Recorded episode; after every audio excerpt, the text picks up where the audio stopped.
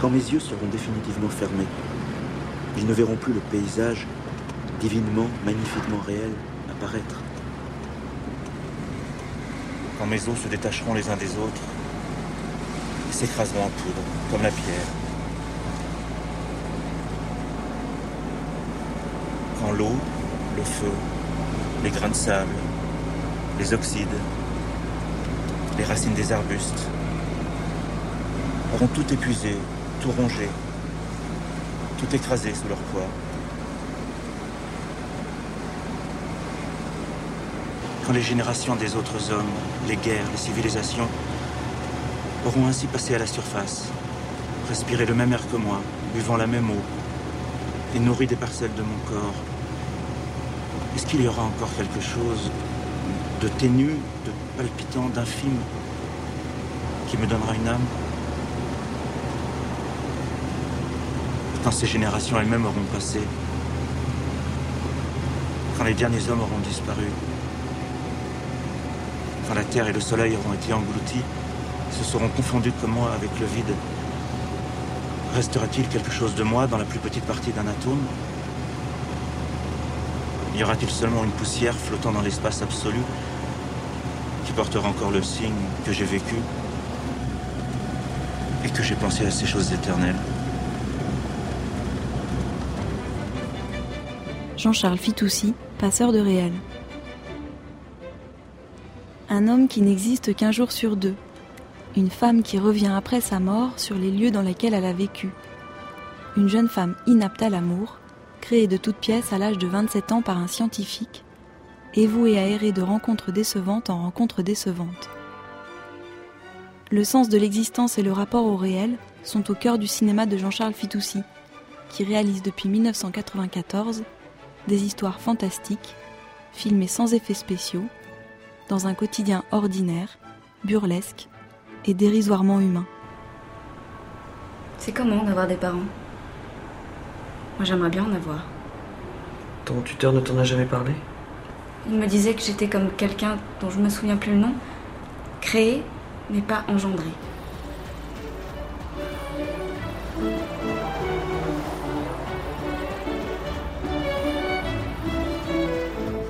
Jean-Charles Fitoussi a suivi des études de sciences à l'école polytechnique, de philosophie et d'architecture. Il a assisté les cinéastes Straub et Huillet pendant 11 ans et a fondé sa société de production, Aura été. Il était un de mes enseignants à la FEMIS en 2001 et j'ai travaillé 5 ans plus tard sur son film Je ne suis pas morte. Jamais peut-être a-t-on vu un cinéaste aussi intensément capté par ce qu'il se passe devant sa caméra à pleurer ou à rire d'émotion durant le tournage d'un plan et se mordre la main pour ne pas faire de bruit. Adolescent, il a étudié plan par plan Le petit soldat de Godard ou Pickpocket de Robert Bresson pour apprendre à faire des films. Ce sont maintenant ses plans à lui, son approche singulière du tournage que nous allons essayer de décrire et de comprendre. D58 première.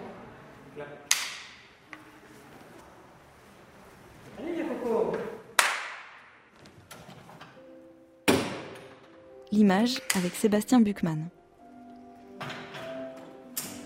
Bon, lui, il fixe son cadre très précisément. Euh, c'est lui qui est à la caméra au départ, qui choisit tous les mouvements, s'il y en a ou s'il n'y en a pas. Enfin bref, il y a un cadre vraiment très très précis. Euh, c'est vraiment, c'est vraiment de l'ordre du millimètre, pratiquement euh, sur les bords du cadre, sur comme il a un sens euh, très aigu du cadre et de l'image, du coup, il fait aussi ses cadres en fonction de la lumière euh, existante et de ce qui lui plaît. Donc, euh, oui, c'est la lumière qui décide aussi du cadre et du plan même. Je pense que c'est la même chose pour le son. Il faudra demander à Erwan, mais il construit le film au moment où il le tourne, en quelque sorte. Donc bon, bah, s'il n'a pas pu faire ce qui était prévu, qu'il y a eu un accident comme ça, par exemple, un, bel accident, mais bah, il va en jouer, en profiter, et quitte à peut-être même changer un petit peu le scénario euh, pour que ça s'intègre. C'était 96 20 On peut en faire encore une, Sébastien? Est-ce que c'est un cinéaste qui fait confiance, Jean-Charles Fitoussi? Petit à petit, après avoir travaillé un, certain temps, mais c'est vrai qu'au départ, ça c'est pareil, c'est une grosse différence, je pense, avec euh, n'importe quel autre film, c'est qu'il fait tout, il fait pratiquement tout. Alors après, c'est des, toutes petites équipes, donc euh, pour une personne qui arriverait euh, sur le tournage d'un de ses films, il le verrait courir dans tous les sens, aller à droite à gauche, parce que bon, notamment, je disais, il va tourner avec euh, certains hasards, enfin avec certains accidents qu'il y a comme ça sur sur des tournages, et donc très souvent, ça arrive que ce soit des gens. C'est-à-dire que je me rappelle d'une fois, euh, on tournait au parc de Montreuil. Et on voit dans le parc un peu plus haut un groupe d'une dizaine de femmes, ou peut-être plus que ça encore, en pique-nique, très arrosées. Enfin, c'était des, des, femmes de, je sais pas, 50, 60 ans qui étaient très joyeuses, qui riaient beaucoup. Et alors lui, il est tombé euh, en pamoison presque devant ça. Enfin, il dit Oh là là, formidable, c'est beau, c'est beau. Et, au moment où il dit Bon, on les filme, bon, elles étaient, je sais pas, elles étaient bien à peut-être presque 100 mètres. Et euh, il dit bon, euh, on les filme, on va faire un travelling, euh, on les filme. Donc bon, à chaque fois, c'est à chaque fois des plans quand même un peu compliqués, donc qui demandent un peu de temps de mise en œuvre, d'autant que les équipes sont réduites. Donc voilà. Et évidemment, au moment où on est prêt de tourner, on sent que les femmes commencent à se relever, à ranger des trucs et tout ça. Tout le monde fait oh mince. Tout, tout le monde était un peu proche de la résignation, quoi, on va dire. Et Jean-Charles, qui lâche rien, enfin, il, se met à courir euh, vers elle, et, donc voilà, il est convaincu une première fois, elle se rassoit, il revient, il dit, hop, on tourne, donc on fait une prise, mais seulement avec lui, on fait jamais qu'une prise, on fait, il y a toujours euh, peut-être 20, 30 répétitions, des fois 20 prises. Au bout d'un moment, évidemment, elle se relève, donc il recourt, il dit, non, non, encore un petit peu, encore un petit peu, il revient, on tourne, elle se relève à nouveau, et, voilà, plusieurs fois, il y a eu des. Ou avec une couleur de t-shirt aussi, je me rappelle. Une fois, il a réussi à convaincre à Rome une, fille euh, de lui filer le t-shirt pour l'actrice principale, parce qu'il adorait la couleur du t-shirt. On tournait à l'intérieur de la Villa Médicis, et euh, il était dehors, et euh, je sais pas, je le rejoins dehors, et là, tout d'un coup, je le vois courir à toute allure mais qu'est-ce qui se passe? Il y avait une fille, euh, mais vraiment de l'autre côté quoi, du, jardin. On se dit, tiens, il a, il a, il a reconnu quelqu'un. On se dit, tiens, ça y est, il a, il a pris une nouvelle actrice. Et, en fait, non, non, c'était pas ça. C'est juste la cool. Cette fille avait un t-shirt, donc il, il l'avait jamais vue. Hein. C'était bon, il se trouvait que c'était une française parce qu'on était à Rome, mais dans la Villa Médicis. Donc euh, bon, euh, c'était sans doute plus facile pour pour lui dire un mot, puis surtout pour retrouver le t-shirt, parce que la fille reprenait un avion dans l'après-midi même, et donc ils se sont redonnés rendez-vous à Paris pour lui rendre le t-shirt. Plus haut, Valérie Plus haut et plus loin. Plus loin encore. Et un peu plus loin encore. Vas-y, Benjamin. Ça tourne. Des 56, deuxième. Non. Deuxième, clap. Cela peut sembler un détail, mais c'est aussi ce dont je me souviens du tournage de Jean-Charles Fitoussi où je travaillais comme assistante à la réalisation. Sa persévérance à vouloir l'impossible, son obstination auprès de tous, pour obtenir toujours mieux et toujours plus. Quand on travaille avec lui, on se dit parfois c'est fini, c'est plus possible, c'est la dernière fois. Et pourtant, on attend la prochaine avec le souvenir étonnant, éprouvant d'avoir accompagné un acte créateur puissant et mystérieux sur un tournage, il est en exaltation. Euh, je sais pas, il y a quelque chose d'un peu mystique presque. Enfin, de, je parle de ça parce que voilà, je pense que lui, ce qui l'intéresse, c'est ça, c'est filmer des petits miracles, des plus ou moins grands, mais des, petites choses comme euh, ça peut être un petit coup de lumière, ça peut être du son, ça peut être euh, un acteur, un regard, ça peut être, je sais pas, non une scénette quoi dans la rue même. Euh. Non, tu viens Non. Tu viens non. Tu viens Vas-y, tu viens. Gavon, toi Oh là là Bah voilà, c'est quelqu'un, enfin moi par exemple, dont je ne serais pas forcément... Euh, enfin c'est quelqu'un qui a, qui a la foi, Et en fait, je, voilà, je, je suis très impressionné par ce petit monsieur, j'allais dire, enfin parce qu'il pas, pas petit monsieur parce que c'est un petit monsieur, mais il est pas très grand. Il est, ouais, il est, enfin je, sais pas, j'allais dire même, ouais, physiquement, il est complètement incroyable, quoi. C'est un, un, un, type. Non, mais c'est vrai qu'il est- qu'il est pas très grand comme ça, mais qui a une espèce de d'exaltation de et d'excitation pour faire les choses qui, qui fait que enfin, il arrive à convaincre, enfin il a une force de conviction, d'exaltation qui peut entraîner plein de gens à, à- à faire des tas de choses. Et non, je ne suis pas morte. J'aurais cru pourtant. C'est inimaginable. Je vous retrouve. Quelle joie. Et voilà chez nous. Tu veux, c'est lequel joie qui t'intéresse Mm.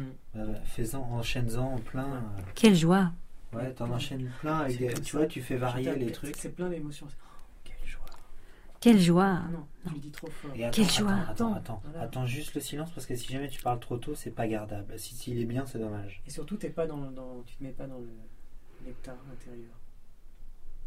Quelle joie. Quelle joie. Quelle joie. Encore des quelle joie. Quelle joie. Quelle joie. Quelle joie. Plus lent. Quelle joie. Quelle joie. Quelle joie. Plus intérieur. Quelle joie. Ça vous rappelle des souvenirs, Chantal? Ah oui, ça m'a rappelé les souvenirs, ouais, la galère. Et voilà chez nous. Il voulait que je fasse des choses et je ne voyais pas l'image.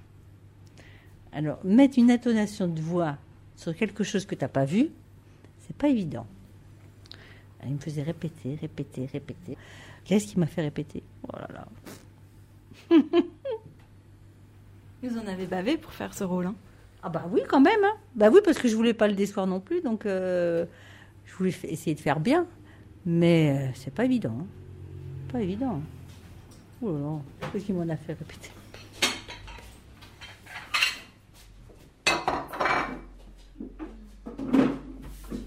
Et Jean-Charles, il se met à quelle place au restaurant? Ah, Jean-Charles, il aime bien être là. Il aime bien être là. Moi, ça fait très longtemps que je l'ai pas vu. hein. Si tu le vois avant moi, tu me dis qu'il faut que tu viennes voir le fleuve rouge, hein, parce que sinon, Chantal, elle va pas être contente. et vous, Jean- et vous, Chantal, vous étiez devenue amie aussi avec Jean-Charles? Bah, C'est-à-dire que oui, parce que c'est des, amis, c'est des amis presque, parce que nous, on les connaît tellement bien. Puis Maurice leur fait toujours des entrecôtes avec des oignons et tout ça, comme il adore ça. Et puis un jour, il me dit, Chantal, euh, tu voudrais tourner dans un film? Je dis non, non, non. Après, il me dit, si, si, parce que ça fait depuis longtemps, longtemps que je veux te faire tourner dans un film. Alors je dis, oui, mais moi, je veux pas. Il me dit, si, si, il va falloir que tu tournes dans un film. Bon, je dis, bon, d'accord, si tu veux. Il a tellement insisté que j'ai dit oui. Voilà, c'est comme ça que c'est venu. Voilà. Mais ça s'est très bien passé et j'en suis très contente. Et dans ce film, vous jouez une morte, Chantal, une morte qui a...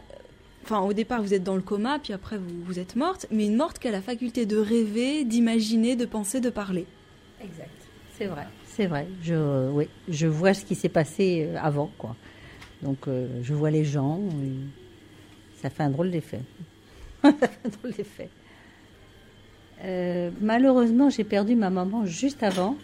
Et ça m'a rappelé, euh, bon, ma pauvre maman. ma- Bon. Mais ça m'a fait du bien aussi. J'aime bien me mettre dans la peau du personnage.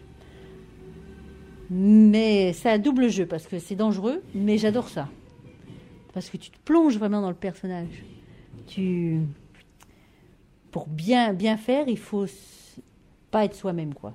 Être, euh, être l'autre personne. Et j'adore ça.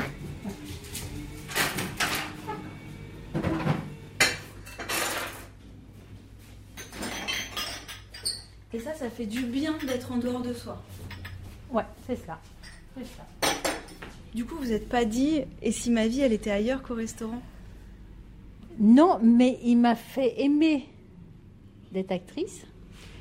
Et peut-être que pour ma retraite, moi j'aimerais bien passer encore des films comme ça. euh, ouais, ouais, j'aimerais bien. Rejouer dans des films Ah oui, pourquoi pas Sur un film de Jean-Charles Fitoussi, Les personnages sont créés au fur et à mesure de ces rencontres dans sa vraie vie. Les personnes filmées portent en général leur vrai prénom, leurs propres vêtements et ne sont pas maquillées. Le tournage se fait dans l'ordre chronologique et s'étend sur une durée telle, parfois trois ans, que l'on peut voir certains personnages vieillir réellement au cours du film. Ces films sont peuplés de visages inconnus du cinéma, de gens qui n'avaient même pas pensé un jour se découvrir acteurs. Ah bah oui, c'est deux métiers différents, ça c'est sûr. Pas si différent que ça, parce que les gens quand ils viennent manger, je pars du principe qu'ils viennent aussi pour se détendre. Donc quand ils viennent, moi je veux qu'ils se sentent bien.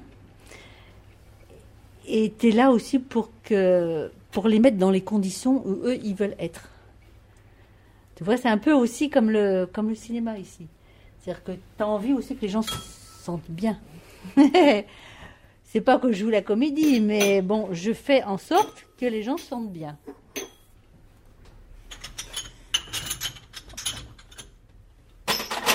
Donc en fait, il y avait quelque chose de commun entre les deux métiers. Voilà, c'est ce que je veux te dire. En fin de compte, euh, moi je joue mon petit cinéma comme ça dans, dans ma salle pour que les gens se sentent bien tous ensemble. Et Jean-Charles, c'est pareil, il a fait son cinéma à lui, euh, que le monde se sente bien quand on va aller voir son film, quoi. C'est quelque chose d'important qui t'a touché que ton rôle, là, ton être, ton rôle, il est inscrit dans un film pour toujours. Ah bah moi, ça m'a marqué là. Là, c'est le plus beau des cadeaux qu'il m'a fait là. Je suis à vie dans un dans une boîte quoi. je suis à vie. Euh, les gens vont pouvoir me revoir hein, des années et des années. Euh. ça sera toujours dans une petite boîte quelque part quoi. Non non, ça c'est magique pour moi. Ça c'est un beau cadeau qu'il m'a fait. Il n'y a pas beaucoup de gens qui peuvent me jouer dans un film. Hein. C'est vrai que c'est. Ah non, moi c'est le meilleur des cadeaux qu'il m'a fait là. Hein. Ah, non non, c'est très très très très important pour moi. C'est le meilleur des cadeaux, le meilleur. Et non, je ne suis pas morte. Je essaie de descendre à la fin. Je ne suis pas morte. Et non, je ne suis pas morte. Encore? Et non, je ne suis pas morte. Non, en descendant à la fin. Et non, je ne suis pas morte. Encore comme ça? Et non, je ne suis pas morte. Non en descendant à la fin. C'est bien, sinon. Et non, je ne suis pas morte. Non, non. tu montes. Et non, je ne suis pas morte. La bande-son avec Erwan Kerzanet. Bah, la première semaine de tournage que j'ai fait avec lui, il m'énervait parce que il voulait tout le temps que le micro soit au-dessus du clap. Je dis attends, tu laisses faire mon boulot, euh, toi tu me fais, moi je fais le son. Mais euh, maintenant, ouais, je ne suis, enfin, on est en relation de confiance, c'est sûr, hein, ça n'a rien à voir quoi. Mais euh, c'est pas un hasard s'il aime bien travailler toujours un peu avec les gens qu'il connaît bien, quoi. Parce que c'est effectivement il y a une confiance et le fait de savoir dans, quel mode de fonctionnement il est, dans quel niveau d'exigence euh, il travaille. Euh, c'est sûr que pour lui, ça lui libère un espace pour faire autre chose. Il n'est pas obligé de contrôler simplement parce que c'est pas évident d'être étalonné sur le type d'exigence de ce qu'il attend et que ceux qui ne le savent euh, pas, ils pensent pas forcément à certains détails qu'on a l'habitude de négliger dans d'autres modes de fonctionnement et qui euh, là ça deviennent très importants et, ça paraît aberrant à plein de gens qui sont pas habitués quoi. Moi si je dois te dire ce que ce que Jean-Charles par exemple m'apporte et en tant que technicien et en tant que euh, en tant que spectateur aussi, c'est que il, fait des plans qui sont des plans euh, qu'on qu'on voit pas ailleurs que dans son cinéma pour moi. Alors moi qui suis ingénieur du son, effectivement, il m'offre un, espace de travail qui est un espace de travail que je trouve avec personne d'autre. Je tourne son 6. B54 6ème.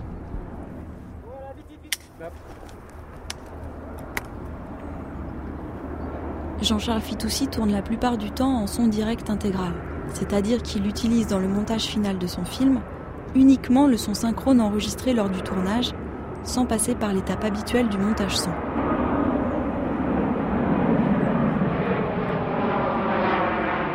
Je peux te donner un exemple précis. Euh, quand on a tourné à Rome, Je ne suis pas morte, il y a un dialogue entre euh, Jacopo et Frédéric ils partent avec l'âne et là ils longent, donc ils sont sous le, chemin d'arrivée des avions de Fiumicino, le long de la voie ferrée. Il y a les aqueducs. Donc on est sur euh, vraiment l'axe des voies de communication. Et eux font leur voyage à travers champs avec l'âne. Donc nous, les personnages qu'on a, c'est des personnages qui sont plutôt proches de, de Sancho Panza et de Don Quichotte. Et on entend des avions passer, les trains, les trucs. Donc il y a une composition, il y a un rapport à, au, temps et à, aux époques et, qui passe par le fait que c'est du son direct intégral, parce que jamais personne ne sera allé coller des avions, des trucs, des machins sur une scène comme ça.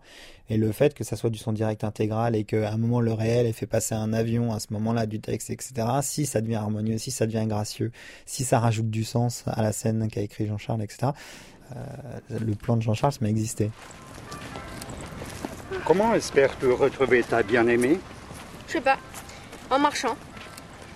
Je fais confiance au hasard, ou au Dieu, ou à Dieu. C'est la même chose au fond, non? J'ai confiance. Quoi qu'il arrive, ça m'ira. Je pourrais aussi m'établir quelque part, de préférence d'où l'on voit loin, et attendre qu'elle y passe. Mais j'aime bien marcher. J'aime aller de ci de là au gré du vent. Je ne sais pas si c'est moi qui conduis Gaspard ou si c'est lui qui me tire.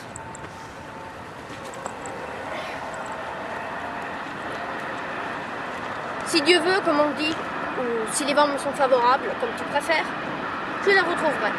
Sinon, j'aurais tout de même vu de belles choses sur les chemins. Bien sûr, j'aurais aussi vu de belles choses en restant chez moi et attendant qu'elle y passe. J'allais te le dire.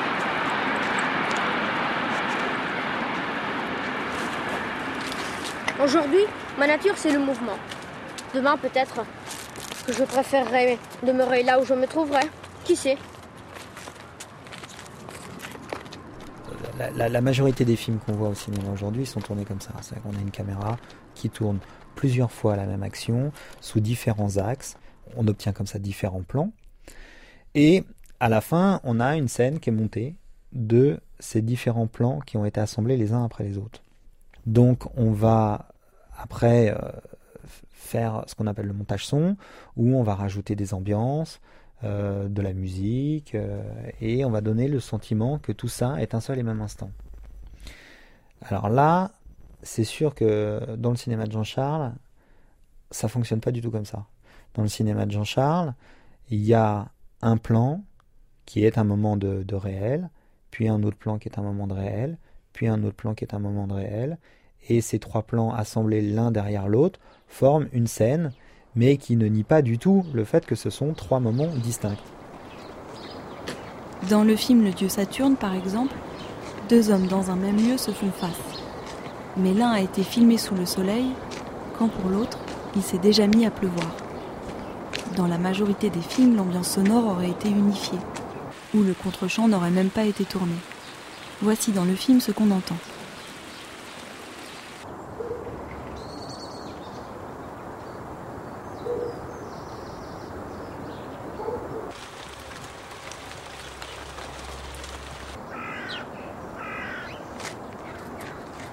Cet assemblage de deux moments si différents apporte à l'image et au son une dimension fantastique que l'on retrouve dans les jours où je n'existe pas. Dans les jours où je n'existe pas, il y a, tout un rapport au temps qui est évident. C'est que ça, effectivement, c'est un personnage qui disparaît un jour sur deux. Et son problème à lui, c'est euh, les ellipses dans sa vie. Qu'est-ce qui s'est passé quand il n'est pas là, et ça. Et la coupe du plan, devient aussi euh, l'espace dans lequel euh, il, peut s'écouler une foule de choses dans la vie. Et nous, en spectateurs, on ne sait pas ce qui s'est passé entre ces deux plans. Or, en réalité, il s'est passé des choses. Et ne serait-ce que l'installation du plan suivant sur le tournage.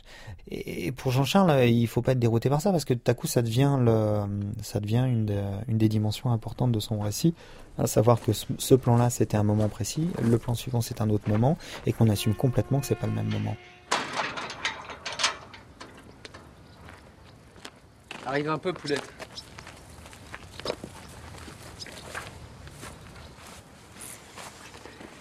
J'ai fait les comptes. Regarde. Suppose que tu travailles à 50 dollars la petite affaire. Tu vas pas refuser de nous faire faire fortune quand même.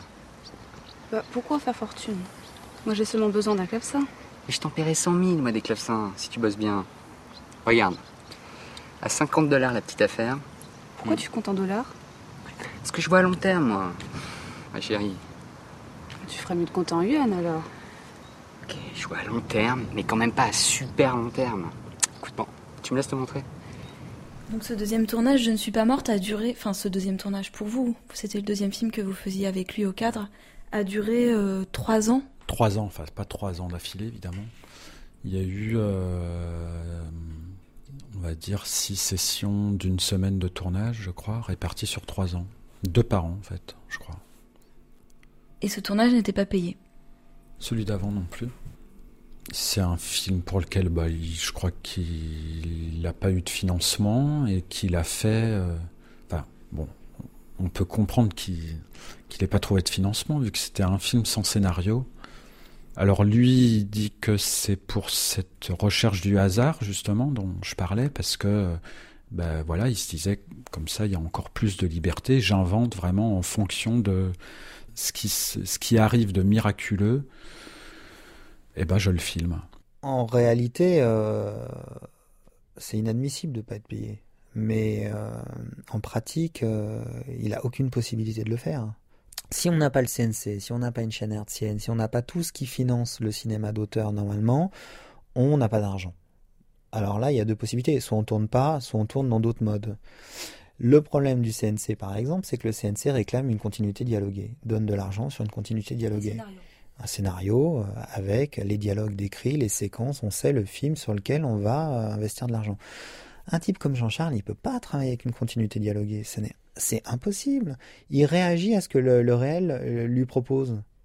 Du coup, je pense que Jean-Charles, effectivement, trouve dans ce mode de fonctionnement-là un mode qui est le mode dans lequel il peut fonctionner. C'est évident que lui, il aimerait travailler avec de l'argent et qu'il aimerait pouvoir payer tout le monde mais sur les jours où je n'existe pas, on avait été payé quand même un petit peu.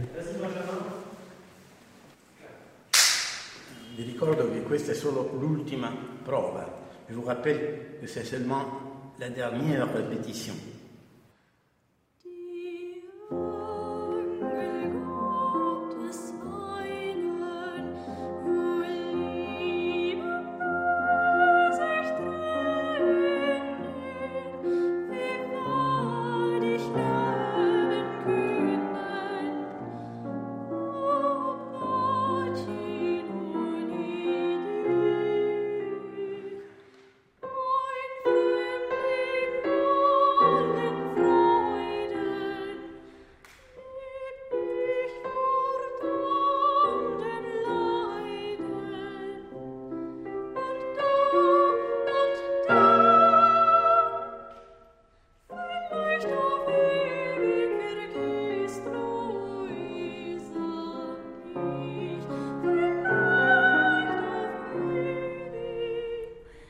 Finalement ici, devant le fleuve rouge, que nous nous sommes retrouvés pour l'entretien, Jean-Charles Fitoussi, par ce froid hivernal.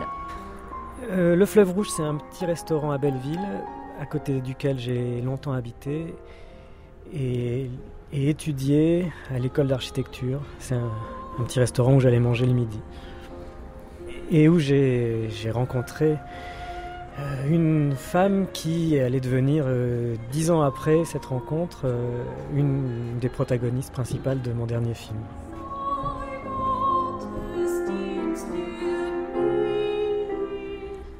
vous avez très tôt fondé votre société de production, Aura été, et depuis le début, vous tournez quasiment tous vos films en autoproduction. est-ce que pour vous c'est une difficulté ou c'est une forme de liberté? Euh, c'est plutôt euh, c'est une difficulté, mais c'était surtout une nécessité. Au départ, parce que euh, bon, je ne connaissais aucun producteur, j'arrivais de, province sans aucun contact avec le milieu cinématographique, d'une part. D'autre part, ce que j'avais envie de faire ne correspondait à peu près en rien à ce que je voyais produit à cette époque. Et c'est sous les conseils d'un cinéaste que j'admire énormément, qui avait lui-même créé sa société de production, Paul Vecchiali. C'est sous ses conseils que je, il m'a dit écoute, euh, n'attends pas à ce que à ce qu'on te produise, euh, ça prendra de toute façon tellement de temps et parfois ça n'arrivera pas, donc lance-toi, euh, fais, il faut faire et j'ai économisé mes premiers salaires et fait mon premier court métrage avec, avec un peu d'argent comme ça mais c'était une nécessité. Et ensuite, ça s'est prolongé de par la, manière un petit peu euh, aujourd'hui atypique, c'était peut-être pas le cas avant dans l'histoire du cinéma, mais de, de penser un film, de le produire selon une méthode qui fait une part très grande à l'improvisation et qui laisse la porte ouverte aux imprévus. Alors, c'est pas ce qui rassure ce qui peut rassurer un producteur. Et par conséquent, il m'a souvent, presque toujours, pas toujours, mais presque, fallu commencer le film euh, par mes propres moyens. Voilà comment ça s'est, comment ça s'est trouvé. Et euh, vous parlez d'une, d'une manière de tourner aujourd'hui atypique? C'est, je dirais, euh, laisser la réalité reprendre le dessus sur la machinerie cinématographique. Car vous savez bien, quand vous arrivez quelque part avec une équipe, la, première chose qui se passe, c'est que tout ce qui est de l'ordre de la vie, de l'imprévu, donc du réel, est gommé, non seulement par l'installation souvent euh, violente, brusque de, l'appareillage, mais tout simplement aussi par, le, par la présence, la présence d'une équipe, d'une caméra qui regarde les acteurs. Et si vous travaillez avec des acteurs qui n'ont, qui n'ont pas, euh, qui ne savent pas encore faire abstraction de ça et qui n'ont pas l'habitude de, jouer, et d'ailleurs à qui on ne demande pas d'avoir cette habitude, le, cinéma euh, efface le réel. Et donc il s'agit de laisser le temps pour que ça soit non pas le réel qui s'efface, mais l'équipe. L'équipe et je dirais même aussi le, réalisateur. Parce que, à mon sens, euh, quand un film est, raté, euh, c'est que le réalisateur intervient trop, veut trop de choses, plutôt que de s'effacer et de laisser les choses advenir en ça, euh, pour moi, je, me situe aux antipodes de, cette figure du réalisateur démiurgique comme ça qui va. On entend ça beaucoup aujourd'hui. Les gens veulent faire de l'art pour s'exprimer. Moi, m'exprimer ne m'intéresse pas du tout. C'est plutôt essayer de voir, d'entendre, de, d'exprimer, ou plutôt d'imprimer la réalité sur de la pellicule. Vous nommez l'ensemble de vos films Château de hasard. D'où vous vient cet attachement pour le réel et pour le hasard? Alors d'où vient l'attachement pour le réel, j'en sais rien. Euh, il se trouve que c'est la seule chose qu'on a expérimentée, c'est la réalité. En tout cas, euh, euh, moi je ne... C'est... Le... J'explique pas ça, mais pourquoi ce titre J'ai décidé à un certain moment, après, au moment du troisième film, de nommer tous les films par ce titre, Le Château de hasard.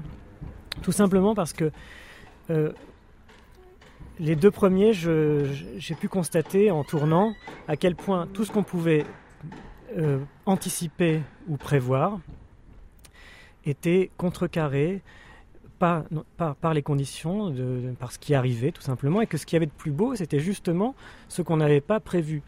Car, encore une fois, dans la vie et la réalité, ce qui est, ce qui fait le charme de l'existence, de la vie, et parfois aussi sa cruauté, c'est le, c'est l'imprévisible. C'est comme ça qu'on vit. On ne, peut, rien prévoir. Or, la production cinématographique vous, oblige à prévoir, puisqu'on vous demande d'abord un scénario.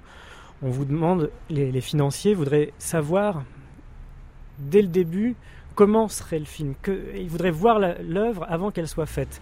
Or, c'est nier, c'est nier euh, c'est nier le fait qu'une œuvre soit une œuvre d'art.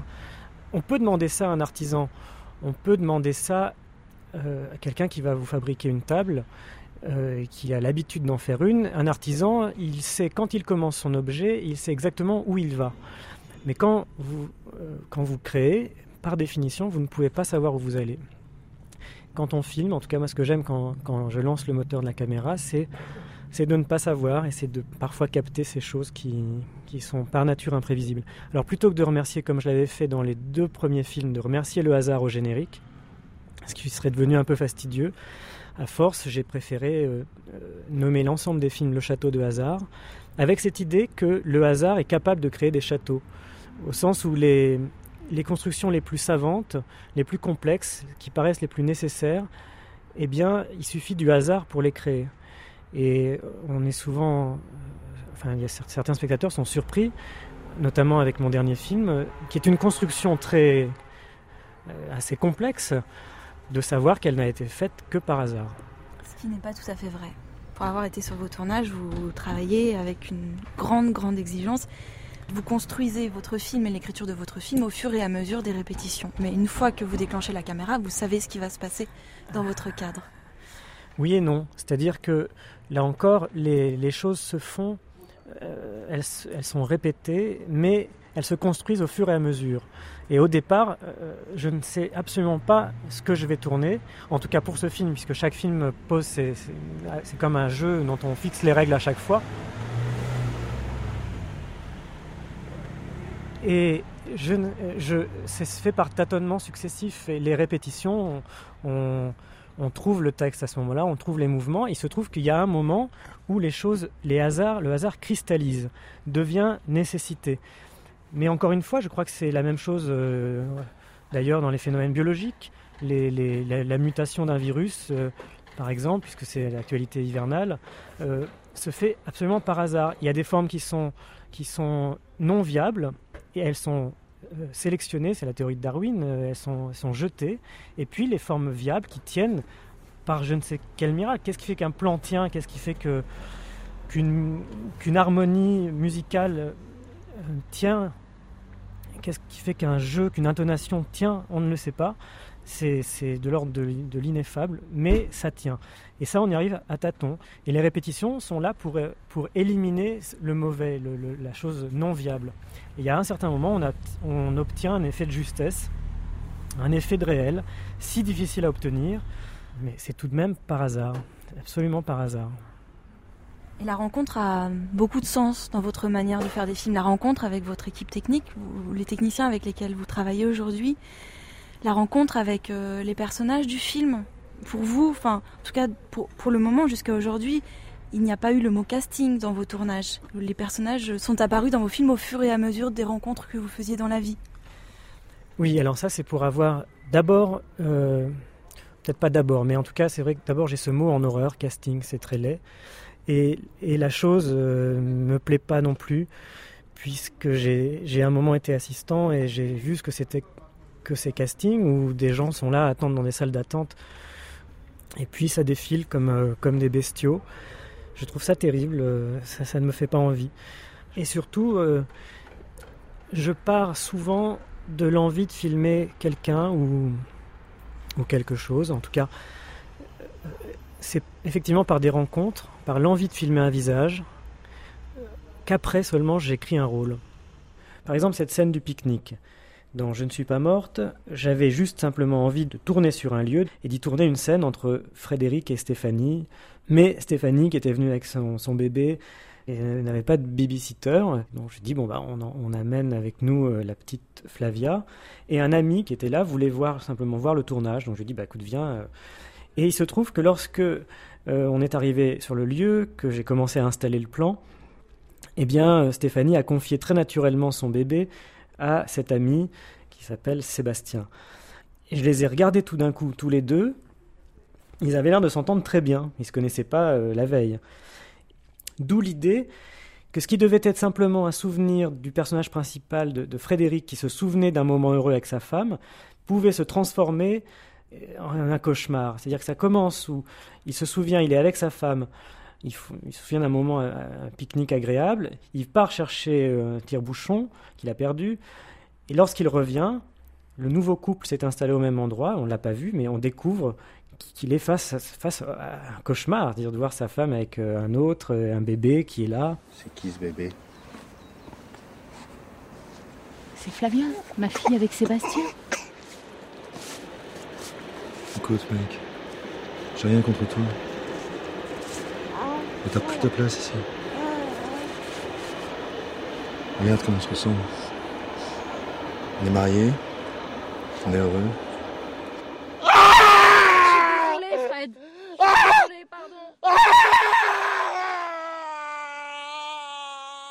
Eh bien ça, ça n'aurait jamais eu lieu sans euh, l'absence de babysitter et sans cet ami qui avait, qui avait envie de voir le tournage.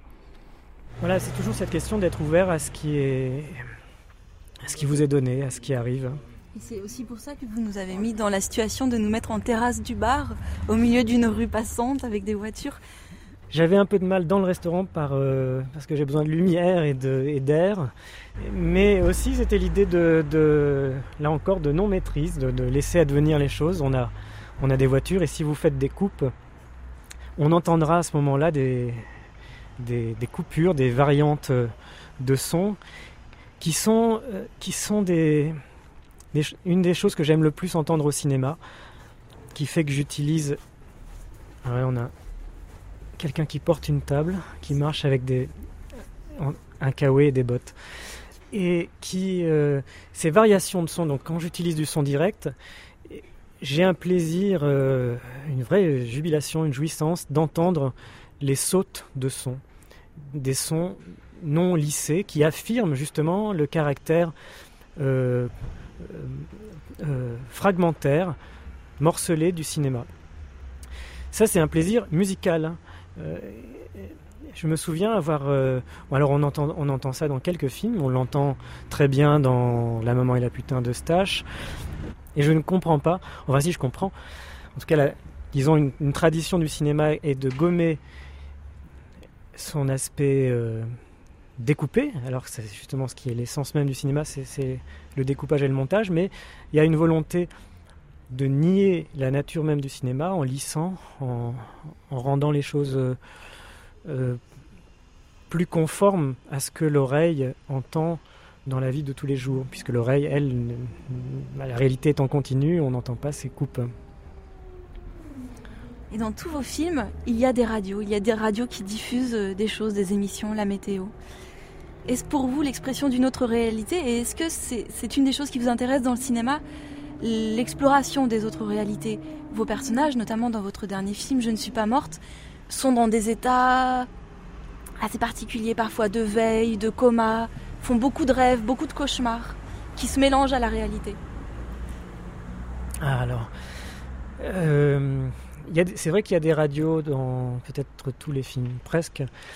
D'abord par un, c'est vrai que j'ai un attachement euh, très fort à, la radio, euh, à ce son dont on ignore la source, qui vient d'un peu nulle part, cette, question de l'onde invisible. Mais surtout, euh, ce que j'aime dans la radio, dans le son, dans l'enregistrement du son et dans sa diffusion, c'est ce qu'elle peut transporter de réalité, justement. C'est qu'elle prélève de la réalité qu'elle la restitue et qu'on l'entend. Qu'on est dans le son de cette radio, c'est un son qui devient aussi mystérieux presque que les, que les, sons qu'on capterait dans l'espace euh, d'il y a très longtemps, parce que c'est un son, c'est une sorte de fantôme du passé qui, qui revient le jour où, où cette émission sera écoutée. Notre réalité présente d'aujourd'hui aura complètement cessé d'exister et, et ce son sera comme, euh, comme une rémanence ou comme un écho de, cette réalité. Ça nous plonge tout d'un coup, ce son-là va nous plonger dans le dans, dans, ce dans cette chose tellement mystérieuse du temps qui est et de ce qui est devenu le passé enfin toutes ces questions là qui sont normalement le, champ d'investigation de la philosophie ça m'intéresse de les essayer de les rendre perceptibles avec les moyens du cinéma ça c'est fascinant je trouve la, question radiophonique et ça fait aussi comme vous, vous dites appel à, je dirais pas un autre monde, mais en tout cas les d'autres dimensions de, du réel. Je crois qu'on aura, enfin, il y, a deux, je pense qu'il y a quand même deux grandes écoles esthétiques, pas seulement dans le cinéma, mais dans l'art en général, qui est l'une de ces écoles qu'on qu peut appeler l'école du réel, qui consiste à, considérer que la réalité est intéressante, est passionnante, est riche, et que l'art a pour objet simplement de la révéler. L'autre versant étant au contraire, la réalité est, triste, décevante, incomplète, insuffisante, et, qu'il faut lui en substituer une autre. Je pense euh, d'ailleurs que cette, voie-là, qui n'est pas la mienne, est la voie la plus, simple si on veut conquérir un large public, puisque euh, le réel, la réalité étant difficile à accepter, euh, cette émission s'appelle euh, Passeur de réel. C'est pour moi la définition de l'art. L'art passe le réel. Puisque ça ne définit pas pour moi le documentaire, mais n'importe quelle, œuvre d'art, fiction ou documentaire, roman, peinture. Mais la plupart des gens préféraient se passer du réel plutôt que de se le voir euh, refourguer, parce que la, réalité, comme on sait, est, difficile, euh, tragique, enfin. Alors, il y a toute une partie du, cinéma et des œuvres en général qui consiste à faire oublier pendant un moment, pendant la séance de cinéma, la réalité. Qu'on a, c'est pour ça qu'on veut s'évader au cinéma. Est-ce que c'est difficile pour vous après euh, chaque film C'est c'est énormément d'efforts, énormément de temps, d'investissement? Est-ce qu'après toutes ces années, montrer un film à un public, c'est quelque chose de, difficile? La finalité, c'est que le film soit quand même vu. Alors, euh, c'est là où, effectivement, pour moi, en tout cas, l'énergie est la moins forte parce que euh, j'ai l'impression que ça dépend beaucoup moins de moi et de l'équipe, de la meilleure volonté qu'on puisse avoir. Là, on rentre dans des enjeux euh, tellement euh, liés non seulement au commerce, mais au, comme je vous disais, à, l'envie ou non de, voir des choses jamais vues, que ça, dépend plus trop de moi. là, il faut laisser le temps, euh, le temps œuvrer.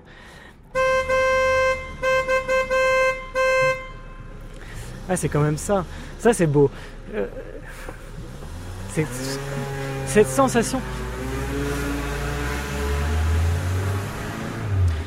Vraiment, il n'y a que le cinéma qui est capable de, donner, à mon sens, enfin, c'est pas vrai d'ailleurs, il n'y a pas que le cinéma, mais en tout cas, euh, j'aime le cinéma lorsqu'il donne cette sensation du monde, d'un monde large, riche, euh, euh, vaste et imprévu. Là, vous voyez ces, ces petits klaxons, ces choses-là, c'est. Bon, c'est des, des, il s'agit au tournage de, créer les conditions pour accepter ça, pour accepter ces choses accidentelles, hasardeuses.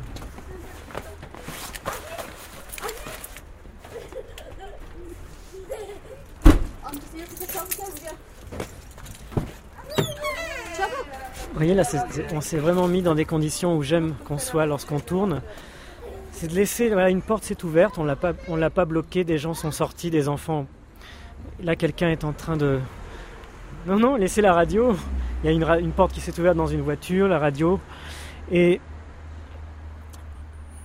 ça, c'est non seulement imprévisible, mais c'est surtout indescriptible. Et c'est là où, il est, où il est très curieux. on ne connaît pas d'autres moyens aujourd'hui pour obtenir des financements que d'écrire un scénario, mais D'autres l'ont dit avant moi, Godard l'a dit avant moi, euh, Rivette euh, aussi.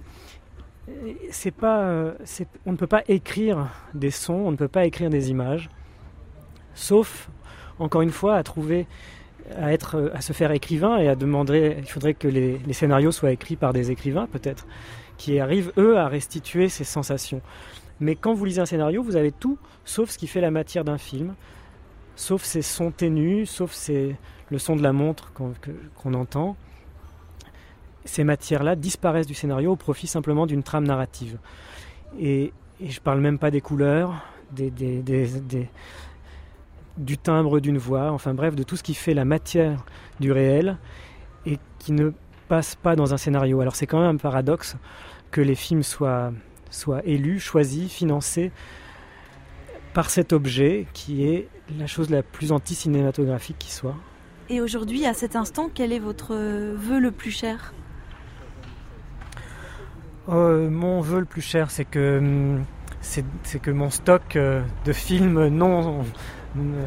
Mon stock, euh, d'écouler mon stock, si on peut dire, mes invendus, et que les, films non encore, non encore sortis trouvent un accès aux salles, et puis surtout de pouvoir faire, pouvoir, pouvoir continuer à tourner. C'est un souhait, somme toute, tout ce qu'il y a de plus euh, banal et, légitime pour quelqu'un dont le métier est de faire des films.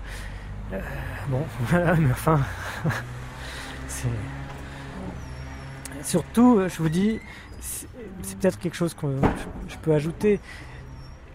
on ne progresse qu'en pratiquant, qu'en tournant. C'est pour ça que j'ai un moment fait un film euh, avec des moyens encore plus dérisoires, puisque c'était en utilisant simplement la caméra d'un téléphone portable, la chose la,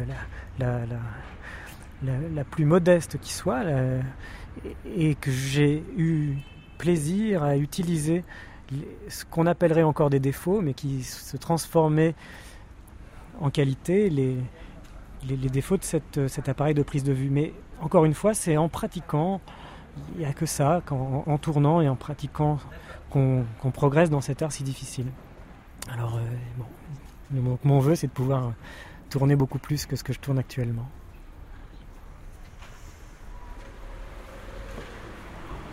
Je repense maintenant à la phrase Als Hutter die Brücke überschritten hatte, kam er in das Land der Phantome. Quand il eut franchi le pont, les fantômes vinrent à sa rencontre.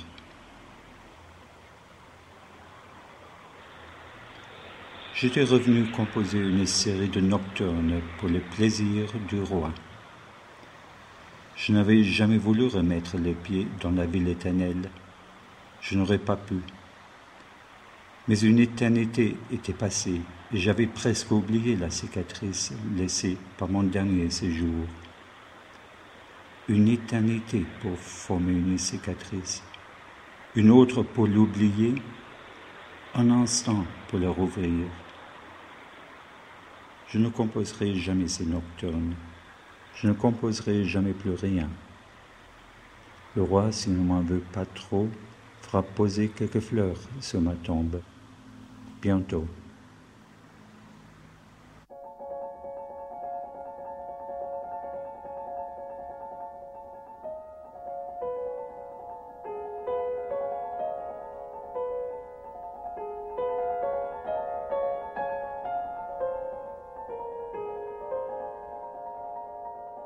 Je n'existe pas et je ne suis pas morte ont gagné le prix du meilleur film français à Belfort. Nocturne pour le roi de Rome était sélectionné à Cannes en 2003 et sortira sur les écrans à Paris et en province mercredi prochain 6 janvier.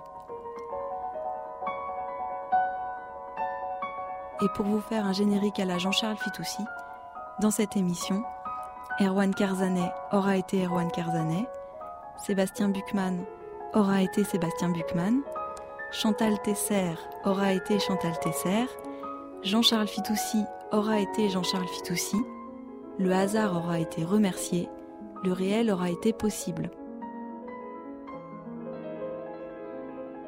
Sur les docks, attaché d'émission Laure-Hélène Planchet et Christine Gage, mixage Julie Garot, merci à Hélène Bounce, à Julien et à Dimitri, un documentaire de Guillaume Baldi et d'Inès Léraud.